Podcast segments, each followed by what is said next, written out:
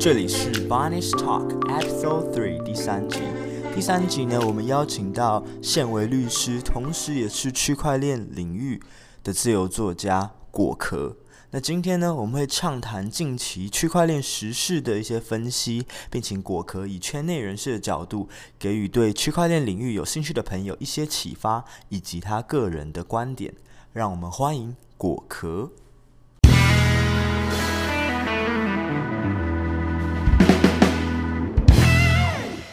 嗨，我是区块链界的果壳。哎、欸，果壳哇！最近这一两个礼拜啊，加密货币进入到所谓的小牛市啊，像一路上涨到现在，好不容易来到一个呃大幅的修正了，不知道从八千点哇 做一个修正，现在好像降到七千多点啊，不知道呃果壳有没有从中获利啊？我不敢说，可是我说最近杀进杀出的人应该都死在沙滩上了。哇，真的是给韭菜们一个震撼教育啊！我相信之后会有更多次震撼教育啊。好，那我们回到源头啊，当初怎么会接触到区块链这个产业，或者是我们说这个领域？当初呢，其实我对以太币啊、比特币很多疑虑，可是为为什么会加入？其实是因为我有个朋友，他整天在跟我分享说他买了以太币。今天涨了一百趴，明天跌了百分之五十，我想说这是什么鬼东西啊？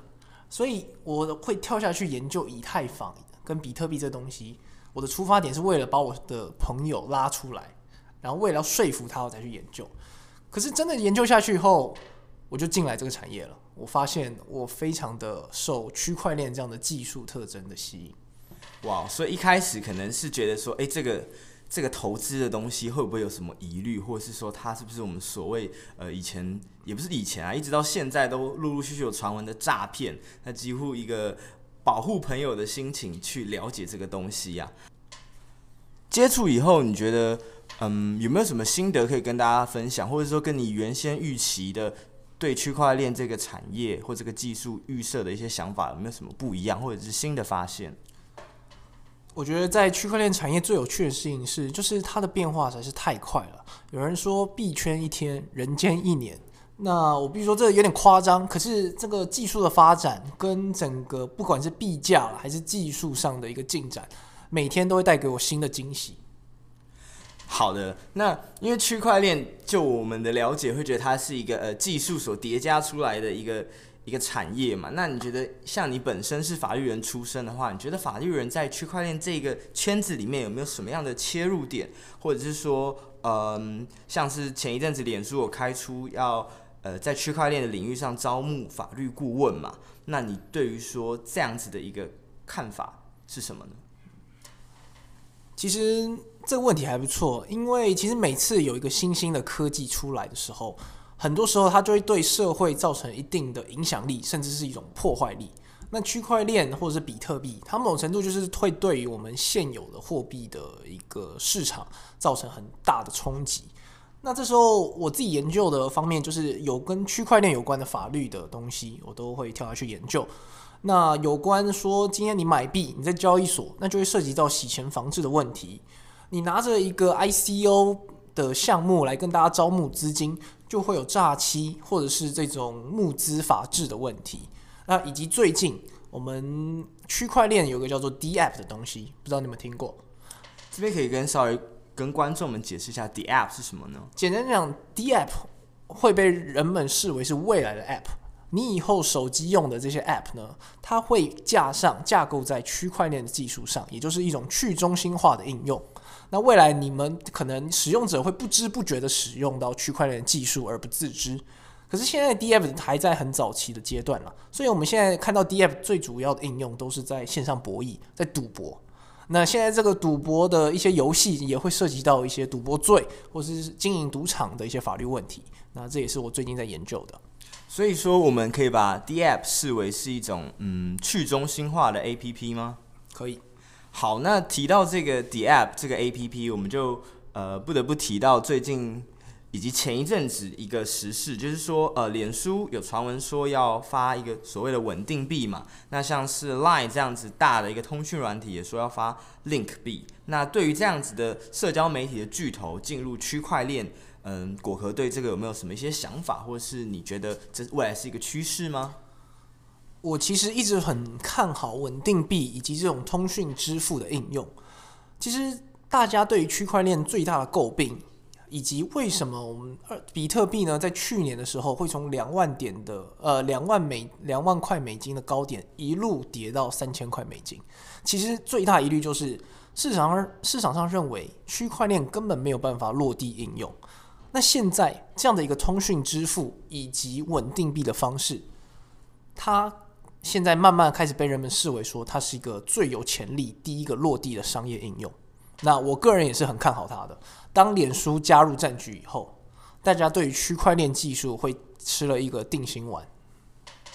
其实，脸书它要发虚拟货币已经不是一个很新的想法。它其实，在二零一一年的时候，那时候脸书的小游戏非常蓬勃发展嘛，就像我们的什么开心农场啊、水族箱之类，大家会去偷人家的菜之类的。那当时为了要获利的回收，它其实就已经发行一个脸书币，叫 Facebook Credit，可以用于就是啊、脸书上游戏的一些购买虚拟宝物之类，有点像是他们发行的点数。那呃，其实后来经历了一阵子之后，发现手游的兴起，然后这样子的一个模式比较缺乏其他的应用，就呃慢慢的宣告失败。那嗯，我相信很多人对于说虚拟货币跟我们一般在用的一些呃虚拟的点数或者是一些嗯，像是我们很常用 Line Pay 上 Line Points 啊这样子的东西，两者之间有没有什么区别？这边果壳可不可以跟我们说明一下？我觉得最大的区别是在于说，它算不算是一种代币经济？呃，不管你刚才提到的像 Line Point 还是 Facebook 之前的这种脸书点数，它都有点像是我们去汤姆熊用钱去兑换一个代币，然后用这个代币在一个特定的生态圈里面，例如汤姆熊的游戏的对打机、投篮机，透过代币的方式来增加我们购买或者是消费的诱因。那今天我们谈的这种稳定币，它其实跟代币经济有最大不同，就是它。不见得是拿来促销或者是促使消费的需求，而是一种支付行为。未来这种脸书币，它跟过去呃脸书发的这个稳定币，它跟过去最大的不同就是，它会绑定一个现阶段主流的法定货币，它保证说这个汇率是一个稳定的状态。例如绑定美元，也就是我今天付脸书币跟我付美金其实是类似的道理。那这样的一个支付的场域就会大大的。大于原本说你在汤姆熊或者是你在玩什么开心农场的时候，只能用在特定领域，这个应用范围会更广。你以后可以就像微信一样，打钱包给在 Messenger 上打钱包给你的好朋友。了解，也就是说，嗯，过往这些代币比较像是只能在限定的场域使用。那一旦那个游戏关闭，或者是所谓的公司倒了，例如说，呃，玩一些手游，我们会有一些装备嘛。那一旦你不玩卸载这个游戏，你所获得这一些游戏的价值就不能再使用，不能再流通了嘛？对。那刚刚有提到说 DApp 部分，果壳有没有觉得说 DApp 有没有一些具体的案例是可以大家使用的，或者是这边可以跟我们做一下说明的？有，现在 DApp 大家最爱玩、最爱参与的就是一种类似资金盘的一种赌博游戏。简单讲，就是我用一个，我跟大家说好。今天大家来赌，来预测说哪一个球队会赢，或者是哪一个候选人在某个大选里面会胜选。那你就把你的虚拟货币比特币、以太呃以太币就压在这个候选人上。那假设你赢了，你可以得到奖金，甚至你可以得到别人压错的奖金，就类似这种赛马的方式，可是是透过 DApp 以及智能合约去自动执行。这个好哦，有点像是之前那个新闻。有报道这个赌这个二零二零总统大选的这个博弈的 DApp，然后后来好像这位工程师呃，就是被侦破了，是不是？呃，对，这个是比较尴尬一点的。对，不过在在国外有很多这种案例啦，那就是这种赌博式的这种资金盘，或者是这种博弈游戏。对，那这是大家很爱玩的。那另外一种比较特别的是呢，是一种代币抵押。也就是今天，我可能我会把我的一些稳定币啊，或者是以太币抵押给别人，让别人可能去使用，或者是去做一些区块链的其他公链的节点。那你从透过抵押的方式，你来赚取利息，这是一种。再来，另外一种呢，就是直接借贷，用透过 DApp 的方式，因为它 DApp 它可以很快速的做这种虚拟货币的支付，那它可以适合来可以来做虚拟货币的借贷。对，所以比较像是说，现在听起来，呃，其实大家使用上还是以投资或者是博弈借贷的方式去进行操作。那 DApp 比较像是一个呃科技上的工具，让你可以嗯怎么说，可以让你更方便、更去中心化的进行交易吗？没错，然后也让你在这个社会里面，你有一个财富流动的自由，这个是很多人被吸引的点。没有人，当然会有一些洗钱防治的问题，可是它的初衷就是让每个人有财富流动的自由。哇，那说到这个让人家心动的财富自由啊，果壳本身有没有在更正哦？财富流动的自由，我、哦哦、不好意思把它 把它擅自缩减，财富流动的自由。那至于流向谁，是不是流向你呢？这个就不确定了，各凭本事了。好，那果壳自己本身有在做加密货币的投资吗？呃，我自己本身是法律人嘛。那法律人最大的特色就是胆小保守。我自己是有投，可是就投的非常少。我自己的投资观点就是，我只会拿一部分，我认为它消失了，我也不会到太心动的金额，太心痛的金额。对，那做这样的一个虚拟货币的投资。好，所以基本上就是一样，老生常谈，投资的话，请不要去借钱投资，把你的闲钱，你认为说，呃，你的吃饭或者是。民生生活必须以外的钱拿去投资，你觉得基本上它掉到水里，你也不会那么心疼的钱，这样子的数量你再拿去投资。对，因为毕竟这个虚拟货币的它是一个极度高风险的一种投资方式，所以我每天都想着今天这笔钱它明天可能都会消失。所以你本身都是投比较主流的加密货币吗？还是说你的呃投资的策略大概是怎么样子去做安排？老实讲，我没有什么策略，我就是长报一些主流币，例如比特币、以太币跟莱特币。那我有少量的去参与一些 ICO 的项目啦，可都不多。对，我真的算是投资的门外汉。好的，那刚刚提到一个关键字 ICO，ICO 是呃去年加密货币蛮风潮的一个。一个一个活动了，那现在的话反而是所谓的 IEO 会比较盛行。那目前看起来 IEO 好像也没有这么的盛行了。这边可不可以请果壳稍微跟我们解释一下 ICO 跟 IEO 是什么，以及呃你对于 IEO 现在有的一些乱象的一些看法？嗯，ICO 跟 IEO，IEO 可以算是 ICO 的一个进阶版、进化版。ICO 意思就是今天。我假设我今天我想要做一个一个珍珠奶茶的事业好了，那我跟大家说好，我要做这样的一个珍珠奶茶的连锁企业，那我会发一个奶茶币，那今天有兴趣来透过我这个奶茶币来跟我兑换珍珠奶茶人就可以来买我的币。好，那这是由项目方自己来透过区块链发行的，这是 ICO。那 IEO 是这样子。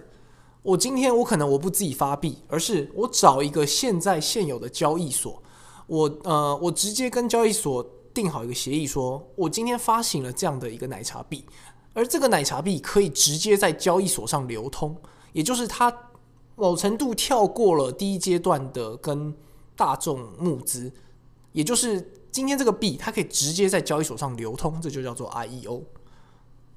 等于是说，他可以直接在呃交易所这个二级市场上进行购买，这样子。没错。那嗯，这边问一个问题，怎么去？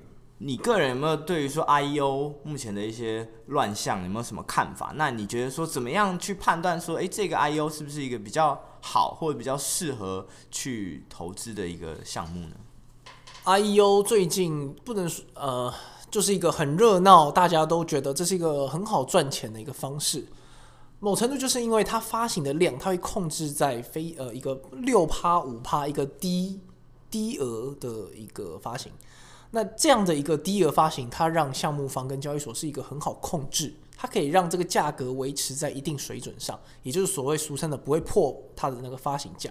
所以大家觉得这是一个稳赚不赔的行业，大家都蜂拥的加入，其造成了引导了现在这种 I U 热潮。那我个人是认为，从法律上来看啦。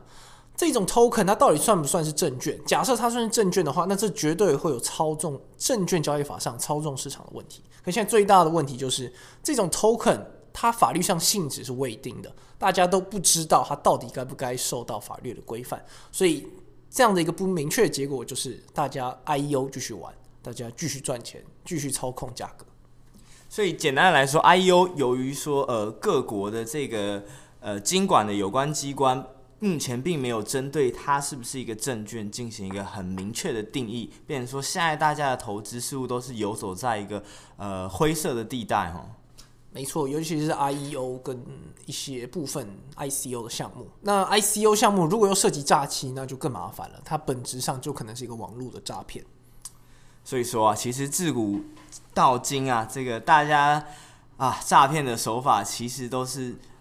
层出不穷啊！不过其实都是掌握人们贪婪的心理啊。对啊，这些手法都是找一些有创意的方式，或者是直接去 copy 现在最新的技术。可是本质上都一样的。讲一个题外话，说到这个 ICO 啊，它其实在进行募资的时候，它有时候会做一个白皮书嘛，给我们这些商呃一般的人、一般的投资者或者是一些商商用的机构。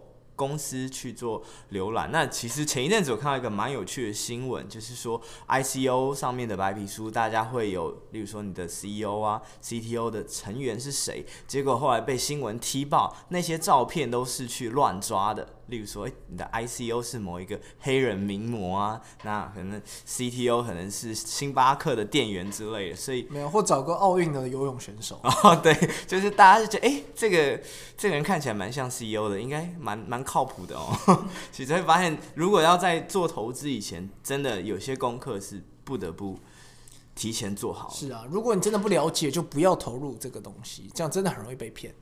好，那我们回到果壳本身。果壳自己本身有在写撰写一些文章嘛？除了在呃自自由自由作者之外，也有在一些专栏专栏上刊登文章嘛？对。那你是怎么开始自己的写作之路的？是一开始就决定说，呃，因为像你刚刚提到的，你因为朋友的关系开始研究了区块链的领域，那是因为研究之后觉得有兴趣开始书写嘛？还是说你一开始并没有决定说，哦，我就是要写区块链相关的文章？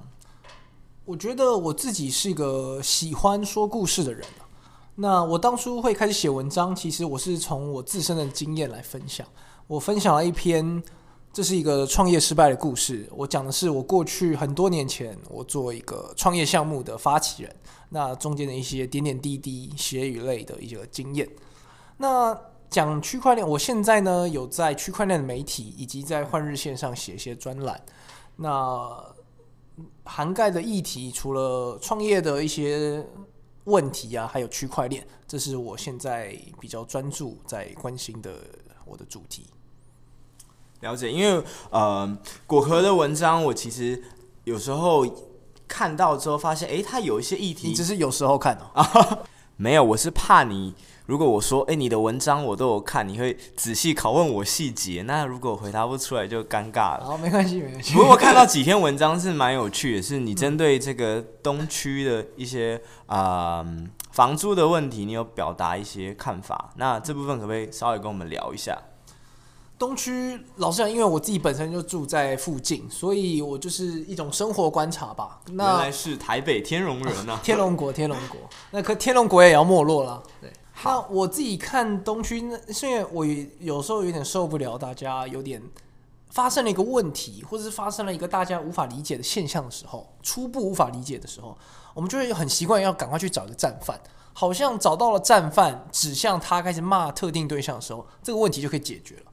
那像东区的这个房租太高，或者是说这个店家退租，他们把矛头就指向贪婪的房东，好像。东区会没落，是因为房东一手造成的，不愿意降租。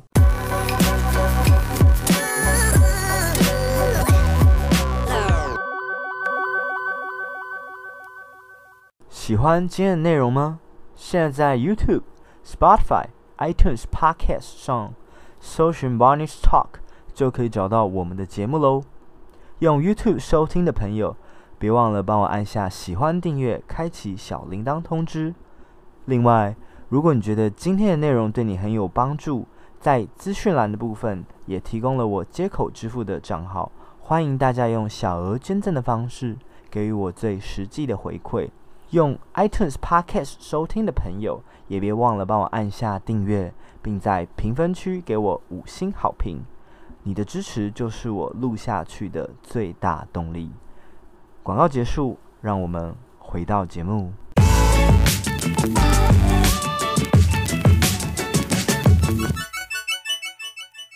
哎，果壳啊，你文章其实也写了不少篇，然后在很多的呃所谓的网络的媒体上也都有受邀受邀写一些文章，甚至是专栏的作家。想必说，哎，你在这个文章上应该是有不少的获益，或者是说，哎，应该是。对，income 的收入，或者是应该有很多心得。对，我们不要讲的这么世俗，应该蛮多心得可以跟大家分享。这边有没有什么东西可以跟大家分享一下，或者说有没有什么大家觉得说，诶，这样子的网络作家的写作，大家可能会有一些的迷失啊？是啊，我觉得第一个大家很多迷失就是一个网络作家是不是可以赚很多，从媒体拿很多钱？可其实这是没有的，因为其实我们大家都知道，现在网络媒体他们每个。媒体方都做得很辛苦，都在跟那些触及率啊，还有点阅率苦苦的挣扎，所以他们能提供的真的也很有限。所以我认为说，你要当一个网络作家，你必须要有很强烈的一个热情，不然的话，如果你以赚钱为第一目的的话，这是没有办法满足你的，就可能连日常生活也可能没办法赚个咖啡钱吧。对，那。听起来蛮辛苦的哈，那是什么样子的信念让你支持，或者是说什么样子的想法让你决定说一直朝这个作家的生产者去迈进呢？我现在每个月大概都会写四篇文章，也就是一个礼拜一篇，那这个量算是蛮大的。那为什么我可以持续这样做下去？我觉得我自己把自己定位成是一个观点的提供者。我希望把我对于社会或对于区块链产业的观察，我把它分享出来。我希望不是说要去批评谁，或者说去取代其他人的说法，而是让这个社会的对于这个产业的讨论更加多元。那身为一个观点提供者，你必须要做更多的一个。那个课后作业，你必须要看过大量东西，你才能够提供一个好的，或者是说值得被讨论的观点。那我一直以这样的一个方向对自己期许。所以说，如果我相信很多朋友其实是呃心里有蛮多想法，或者说他本身的知识的含量其实是非常高的，那但是他不知道怎么样开始踏出写作的第一步，或者说他不知道怎么样进行一个稳定的输出。果壳这边能不能给这样子的朋友一些建议啊？我认为啦，每个人都可都有很多心情、很多情绪、很多感觉可以抒发。那我觉得这是一个最直接的一个写作的第一步。首先你要抒发，你要输出。可是你如果要写出一篇能够打动人心的，你要有情绪跟感觉的抒发以外，你可以把这些情绪跟感觉那背后的道理，你把它抽纳出来。当你能够把为什么你今天会有一个这样强烈的情绪，例如你看到地震后马路上出现了坑洞，你那种恐惧感，你把这样的情绪背后的道理把它完整的说出来，你某程度你就是帮社会上另外一群人心中的想法把它讲出来，你是为了社会上其他人的代言来写这篇文章的话，我认为这个共鸣感会更大。也就是说，嗯，写作，因为我相信很多人对写作是说，哎，我是不是要懂很多东西？我是不是要呃非常的专业去讲一些很艰深的东西？那我相信果壳这边的想法是比较希望说，你透过同理心或者是呃自身感受的观点去做出发，抽抽纳出这个情绪背后的原因是什么？这样子其实某程度你是帮别人心里的话，你讲出别人心里的话。这也是一种很好的一种文章的形式。好的，那目前除了区块链相关的文章之外，果壳目前有没有计划说之后的写作的嗯其他的题材有没有想过说要做什么样的尝试？我我虽然是学法律，可是我对数字是一直很有感觉。我如果我觉得如果我没有念法律系的话，我一定是去念商学院财经系之类的。那我最近我看了很多有关中美贸易战。对台湾的影响，我最近我的确我在想写一篇大的，我想写一篇中美贸贸易战下台湾的一些出路、机会跟威跟威胁在哪边，这样的一个蛮难处理的文章的主题。哇，我相信这个确实是一个蛮大的主题，然后呃，其实也蛮多的所谓的知识型 YouTuber 或者是一些 KOL 在关注这个方面了。那讲到写作的部分呢、果壳今年有没有什么好书可以推荐给大家的？我前阵子看完了《人类大历史》跟《人类大命运》这两本，从人类学、历史学、生物学的角度来看待我们现代社会所面临的问题。这两本书大力推荐给读者，它不限于任何专业背景还有知识，我认为这是每个人都可以去看看，从一个特别的角度来看待我们现在民主社会，我们现在各种科技领域，它所面临到对于人类的一种威胁或者是一种恐惧，我们要怎么看待它？像你除了在呃自己的自自己有写一些文章以外，我发现你也有创立自己的 YouTube 频道嘛？果壳科科科科对、呃、对，果壳科科嘛。那你上面主要也是讨论一些时事性的议题吗？对，呃，没有到我不会到太追时事了。那我在上面一个比较红的一个影片呢，是谈电子烟它的法律的问题，也就是台湾到底可不可以合法的买跟进口这种电子烟？现在可能大家很多人都在抽的，所以那当初怎么会想要做电子烟这个问题？当初会想做，是因为我觉得这是我一个我真的很深刻体会到法律对于一般人民的生活是切身相关的。像我有个朋友，他发现说，哎。其实我们现在在一般的商店、电子烟的商店里面买电子烟，这可能是不合法的。哦，我相信应该很多人都不知道这件事情。是，其实按照我们现在烟害防治法，你卖或者是你去买一些含尼古丁的电子烟，这是违反药事法以及烟害防治法的。那他为什么可以在这些通路上面去做流通呢？就是就像科比讲的吧，法治跟执行有时候是两回事。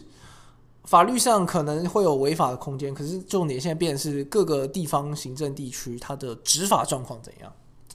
哦，所以嗯，有点陷入一种不确定的状况。对，OK，所以这个部分你就是还在观察，说后续呃电子烟的一些规范会不会有一些更新的法规出台？是啊，是不是能够比较一般的香烟，让大家至少可以合法的买个烟，买个电子烟的烟油嘛？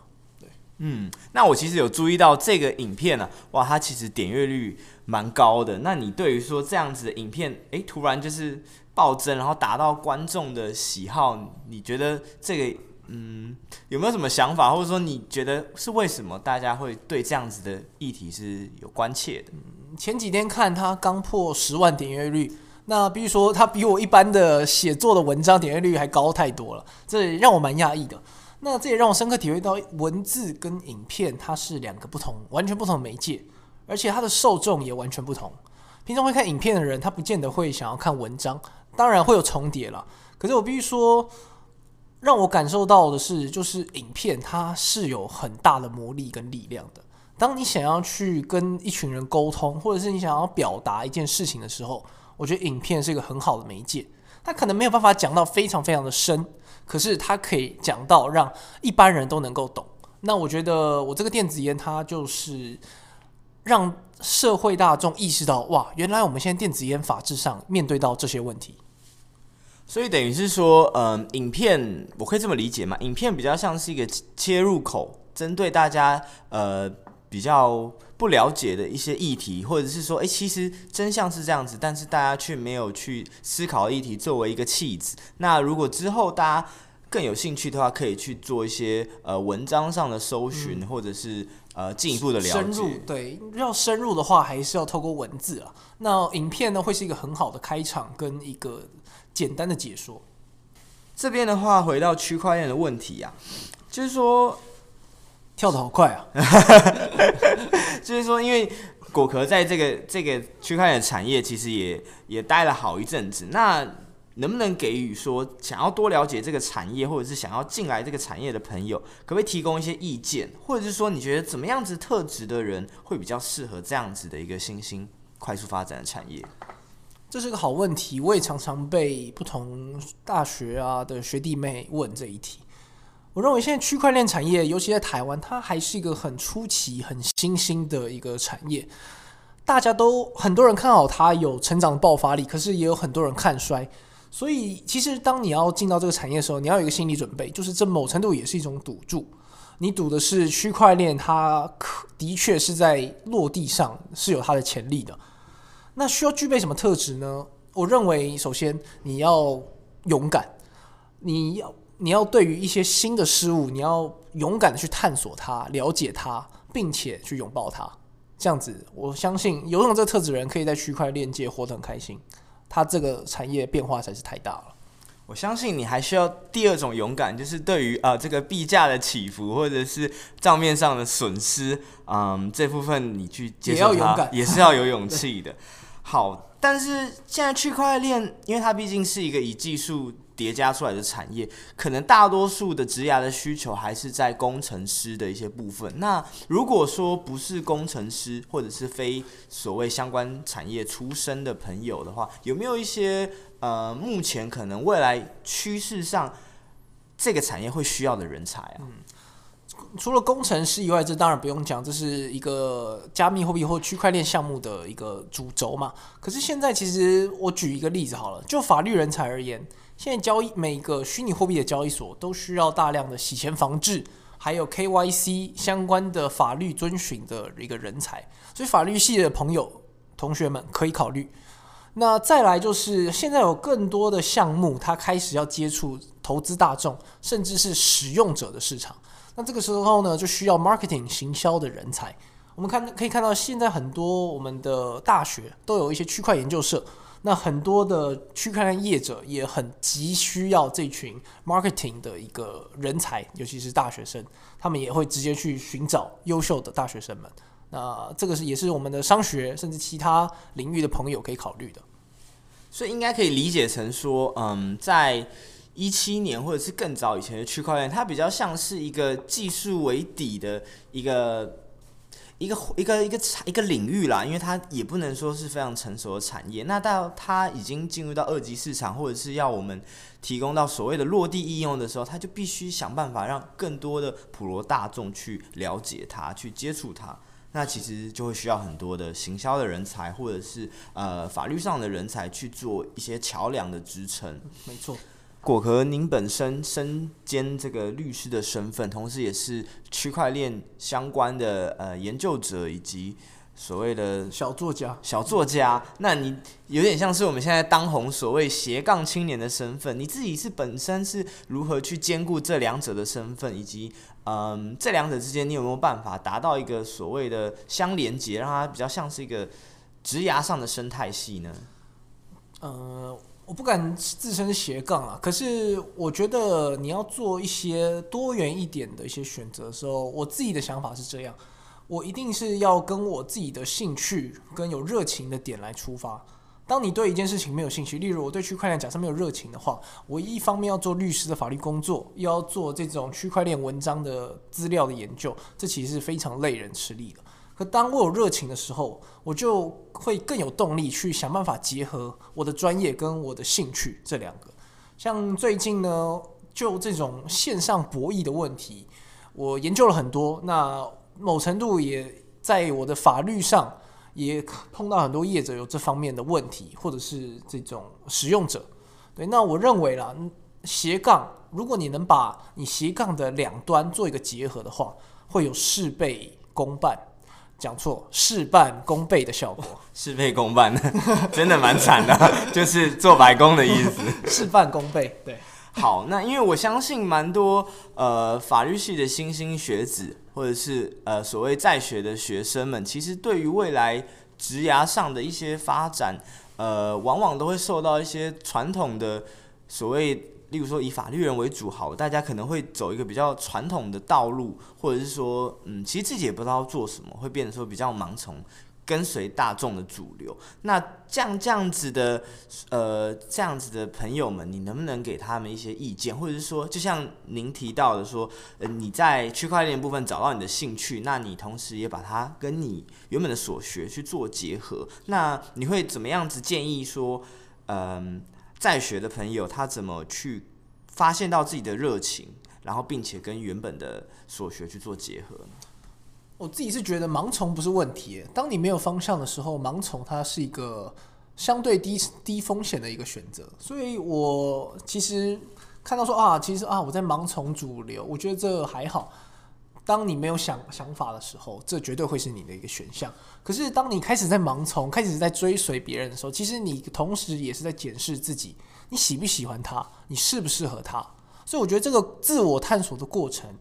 我相信你可以真正发现你要什么，或至少你可以知道你不喜欢什么，不要什么。那接下来或许你就会有第二个选项，或者甚至是斜杠。这边想问一下果壳，你觉得区块链未来的发展趋势是什么？这是一个很难的问题了。呃，我认为去呃区块链它的技术本身是一个去中心化的特征。所谓去中心化，不是说没有中心，而是是一个多元中心、多元分散式的一个概念。他不希望说有一个单一的一个集权机构来决定所有事情，而是希望大家一起来决定，大家一起来 run 一个机制。那现在这种去这这种去中心化变成是一种思想，可是我认为未来区块链的世界它会分成两种，一种就是维持区块链技术的一个初衷。维持一种分散式去中心化的方式来 run 很多的事业或者是 business，它例如现在很多以太坊、EOS 这种公链或者是一些支付系统。那另外一种就是我认为会分流成一种叫做中心化的世界，也就是我们现在熟悉的世界，继续维持单一机构的一个主宰，决定一切的一个。模式，那这也是我们熟悉的。例如，一个游戏公司，它决定了整个游戏的设计、角色的能力，这就是一个中心机构。那透过区块链的辅助，让这个中心机构整个运作更有效率。我认为这是未来的一个两个方向。好，那想必大家听完还是觉得有一点呃五煞煞。那其实刚刚提到区块链的技术啊，其实现在越来越多的公司，他们都会标榜说，诶，他们使用区块链的技术啊。那果壳自己觉得说，什么样子的产业，或者是说什么样子的公司，它是比较适合，或者是比较需要导入这样子的技术？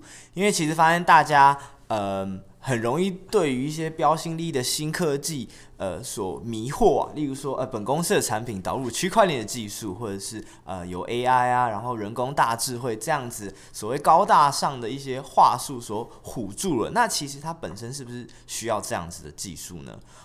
像最近有个牙科诊所，他问我说，他们牙科诊所要不要导入区块链？我一听就觉得这不需要。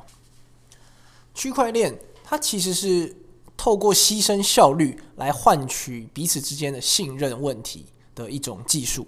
所以今天如果你的事业、你的公司并没有所谓信任问题，或者是你本身效率上已经很好了，那你套入区块链真的是一种脱裤子放屁了。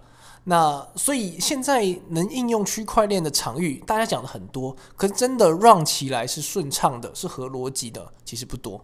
像刚刚提到的这种货币机制，或者是这种支付的一种通讯支付，这是两个比较明确的一种方法了。对，好，那刚刚有提到说，呃，区块链上的一些呃落地应用，果壳这边可不可以给我们一些比较呃生活化的区块链上的？落地应用，因为大家常常会觉得说，区块链好像在云端里面，其实一直没有走入大家的生活。白话的上来说，就是大家觉得有没有这样子的技术出现在生活，其实好像不是那么的重要，有点无关紧要的感觉。的确，不过最近呢。呃，星巴克它已经宣布说，全美的星巴克门市你都可以透过比特币来交易。那比特币它会及时的追踪你在买咖啡的当下，这个比特币的价值是多少，所以你也不用担心说你会被一个十趴、二十趴的波动就买咖啡买贵了。这是一个支付上的。那再来一个人民真的切身相关的是，最近委内瑞拉他们国家的法币现现在汇率非常不稳定。每一天贬值，甚至可以贬值到十趴以上，也就是他们国家的汇率是持续贬值的状态。那这个时候，人民他们的确也开始用一些加密货币来，至少做一个价值储存的一个方式。至少不要一直持有法币，然后今天一百块钱可以买一小罐牛奶，明天变成一千块钱。对，那这是两个现在比较生活上的应用。好，那我们今天谢谢果壳来到节目的现场，谢谢玉成邀约。好，因为我们今天其实也聊了很多呃不一样的面向，从区块链的一些时事的分析，以及果壳如何踏入这个领域。呃，另外他也分享了他在于写作上以及他在 YouTube 的一些呃经验给大家，希望今天大家听完之后会有收获。那谢谢大家，OK，我们 Barney's Talk，下次见。